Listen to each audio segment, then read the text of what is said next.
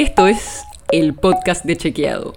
Un espacio en el que de lunes a viernes vamos a compartir con vos alguno de nuestros chequeos para que sepas qué de lo que se dijo o escuchaste es verdadero o falso. También te vamos a presentar las verificaciones que hacemos de las desinformaciones que andan circulando y te vamos a traer datos y contexto para que entiendas mejor las noticias. Soy Olivia Sor. Hoy vamos a hablar de uno de los temas del mes, los subsidios de las tarifas energéticas. Hace algunas semanas circularon versiones, que probablemente viste por ahí, que decían que Federico Basualdo, subsecretario de Energía Eléctrica de la Nación, había renunciado por pedido del ministro de Economía Martín Guzmán.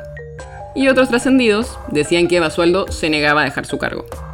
Finalmente no hubo ninguna renuncia, pero el tema de las tarifas y los subsidios volvieron a estar en la agenda por esta discusión dentro del gobierno. Y por eso hoy te vamos a traer algunos datos para entender mejor la situación.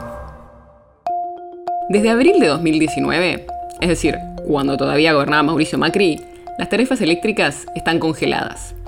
Y ese congelamiento siguió en 2020 debido a la pandemia del coronavirus y ya con Alberto Fernández como presidente.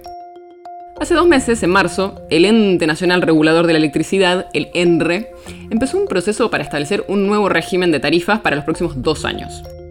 Pero, y acá viene lo importante, la discusión es cuánto tienen que aumentar las tarifas. Basualdo, el secretario de Energía Eléctrica, dijo que las subas de las tarifas eléctricas pueden ser de un 7, un 9 o un 15%. Y dijo que sería un número que no va a afectar el poder adquisitivo de los salarios. Pero Guzmán, el ministro de Economía, o sea, el jefe de Basualdo, dijo en una entrevista que las tarifas no deberían aumentar solamente un dígito para todo el mundo porque así no se estaría cumpliendo el presupuesto y no se estaría cumpliendo el programa macroeconómico. Según el presupuesto, la inflación para todo el año sería de 29%, aunque las consultoras privadas ya estiman una inflación mayor al 40%. Por eso, la idea de Guzmán es que las tarifas aumenten en línea con la inflación, por lo menos para los sectores más ricos, los que no necesitan los subsidios. Mientras continúa esta negociación, el gobierno ya autorizó un aumento del 9% para Edenor y Edesur, las empresas que dan el servicio de energía eléctrica en el área metropolitana de Buenos Aires. Pero, como ya dijimos, esto tampoco sería suficiente para cumplir con lo que dice el presupuesto. Según la ley de presupuesto que aprobó el Congreso, en 2021 los subsidios energéticos representarían el 1,7% del PBI, y eso es el mismo valor que en 2020.